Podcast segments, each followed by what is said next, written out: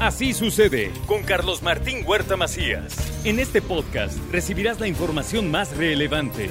Un servicio de Asir Noticias. Y aquí vamos a nuestro resumen de noticias. La ciudad de Puebla es oficialmente capital iberoamericana de la cultura gastronómica. La administración de Eduardo Rivera obtuvo este importante reconocimiento para incentivar el turismo e impulsar la valoración de la comida poblana. Esto se entregó en el marco de Fitur allá en España y lo recibió Alejandro Cañedo, secretario de Economía y Turismo de Puebla. 6 millones de pesos invertirá el ayuntamiento en 10 medidores de calidad del aire. Esto lo dio a conocer ayer Miriam Arabián. Ya están en camino, ya vienen, son seis. La UAP tiene algunos, vamos a complementar la red con la UAP. ¿En qué zona los Ajá, pero es de diferentes puntos acá en el centro histórico, en la Malinche.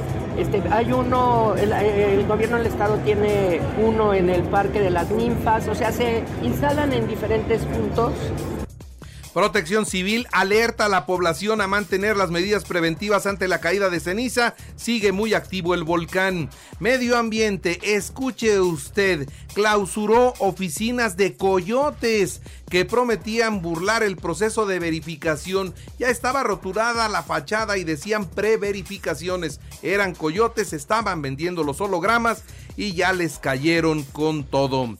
El reclutador del Puebla también es investigado por falsificación de documentos, pornografía infantil y trata de personas. Esta persona, este individuo, encontramos a tres menores de edad. Tres menores de edad que están a disposición del sistema estatal para el desarrollo integral de la familia, porque son menores de edad. Y que encontramos documentación que nos hace suponer que esta investigación se va a ampliar mucho y se va a ampliar a otros lugares, no solo al estado de Puebla. Entrega el alcalde Eduardo Rivera 107 reconocimientos a empresas que participaron en el taller sobre el saneamiento, tratamiento y manejo de aguas residuales impartido por la Universidad de las Américas Puebla.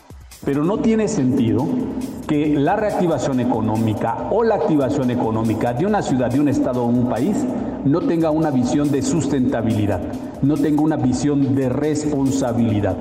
Y por eso se diseñó este importante proyecto para concientizar, para darles facilidades a las empresas por especialistas. Un primer embarque de 720 botellas de mezcal poblano llegará a Nueva York para su venta y posicionamiento, así lo da a conocer la Secretaría de Desarrollo Rural y la atracción de inversión extranjera para Puebla fue uno de los temas entre Marcelo Ebrar y Sergio Salomón. Ayer tuvieron una reunión en la Ciudad de México. Puebla se mantiene con estabilidad, gobernabilidad y combate a la corrupción. Esto es lo que dijo el secretario de Gobernación Julio Huerta durante su comparecencia ante el Congreso del Estado. La Secretaría de Gobernación a mi cargo enfocará sus esfuerzos en la consecución del proyecto transformador. El gobernador Miguel Barbosa fue un hombre visionario que trabajó incansablemente para alcanzar la igualdad y regresar la dignidad a las poblanas y los poblanos. Con su carácter fuerte y decidido, desterró de Puebla un sistema político corrupto y de privilegios una vez que concluyan las comparecencias se aprobará la ley Monzón. Esto lo adelanta la diputada Mónica Silva. En mero trámite, sí, reitero, estamos por, eh, tenemos ya mesas de trabajo, mesas de trabajo con las áreas jurídicas, estamos llegando a los consensos de si aplica meter esto, no aplica, si aumentamos tentativa de feminicidio o únicamente nos quedamos con feminicidio para el tema de la suspensión de la patria potestad. Todo esto, créanme que con toda la seriedad de poder salvaguardar, en este caso el interés superior de los menores, que son quienes que se dan orfandad eh, por feminicidio. 20% de avance lleva la rehabilitación de los penales del Estado, así lo da a conocer la Secretaría de Infraestructura. Y durante un cateo al penal de Huejotzingo aseguran droga, alcohol, teléfonos y reproductores DVD. En la BUAP firman un convenio de colaboración con el Consulado General de México en Nueva York. Así lo encabeza la rectora, la doctora Lilia Cedillo. Le actualizo los datos COVID. 177 nuevos contagios, 31 hospitalizados, 5 graves. Lamentablemente, uno ya perdió la vida. Y tres adolescentes se intoxicaron por ingerir pastillas para dormir. como parte de un reto nacional llamado Reto Clona Cepam, donde el ganador es la persona que tarda más tiempo en dormirse. Bueno, se pueden morir los chamacos haciendo esto, padres de familia abusados que no incurran en estas prácticas, en estos retos porque les puede costar la vida. Reconocen al policía que mató a un hombre agresivo quien lo atacó con un cuchillo. No solo lo dejaron en libertad, sino que lo ascendieron en la policía de la Ciudad de México y definen al jurado que juzgará a Genaro García Luna. Son 12 personas que mantienen en anonimato.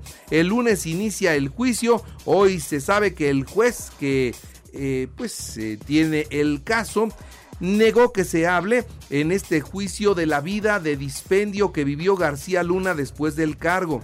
Por otra parte, aceptó la evidencia de las relaciones que tenía con el gobierno de los Estados Unidos y algunos servidores públicos. Y finalmente se dieron a conocer los nombres de tres testigos que van a estar participando en el juicio.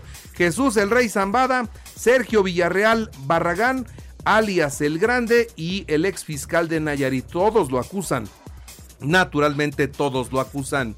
Senadores de Morena se reunirán con las corcholatas en su plenaria.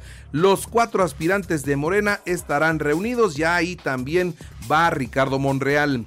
La asesora de tesis en actos contrarios a la moral de la UNAM. Esto es lo que dice la FES Aragón. Notifican la resolución. En el documento detallan las razones por las que se determinó rescindir el contrato laboral de la que fuera asesora de tesis de la ministra Yasmín Esquivel.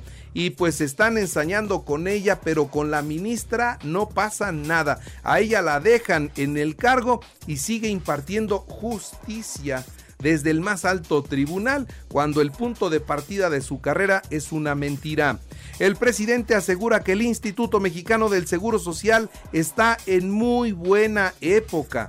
Al conmemorar los 80 años que se tienen en el Seguro Social, dice que el abasto de medicamentos está asegurado para el 2024. Se contratará ya todo lo que se necesita para que el sistema de salud sea un mejor sistema de salud.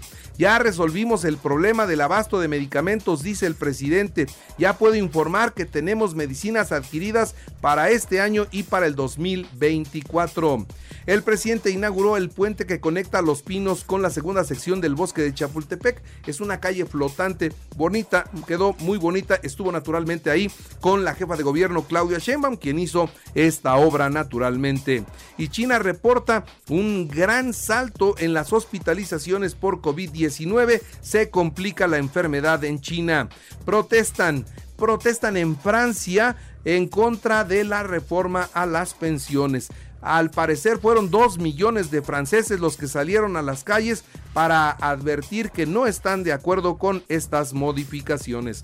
En los deportes, Mazatlán Santos a las 9 de la noche, Tijuana Tigres también a las 9. Este sábado el Puebla visita al América a las 7 de la noche en el Azteca. Otros partidos, Monterrey San Luis, Chivas Toluca, Necaxa Cruz Azul, Pumas León.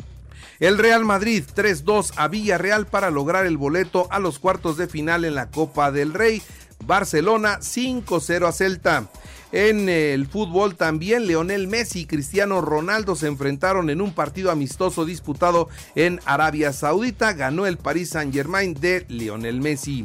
El lanzador Alexis Parra, egresado de la Academia de los Pericos del Puebla, firmó contrato con los padres de San Diego. El pelotero tiene apenas 16 años y un gran futuro. Los juegos divisionales en el americano en esta postemporada de la NFL el sábado Jaguares de Jacksonville visita a los jefes de Kansas City a las 15.30 horas y Gigantes frente Águilas a las 19.15 horas. El domingo, Bengalíes de Cincinnati frente a los Bills a las 2 de la tarde y Vaqueros 49 de San Francisco a las 5 y media de la tarde. En el baloncesto, los Celtics de Boston 121 a 118 a los Guerreros de Golden State para mantener el liderato en la conferencia del Este. Repito, esto en el fútbol americano. Y recuerde que así sucede está en iHeartRadio. Ahora puede escuchar a cualquier hora y en cualquier dispositivo móvil o computadora nuestro podcast con el resumen de noticias, colaboraciones y entrevistas. Es muy fácil, entre a la aplicación de iHeartRadio, seleccione el apartado de podcast, elija noticias y ahí encontrará la portada de Así sucede. Así sucede con Carlos Martín Huerta Macías. La información más relevante ahora en podcast. Sigue disfrutando de iHeartRadio.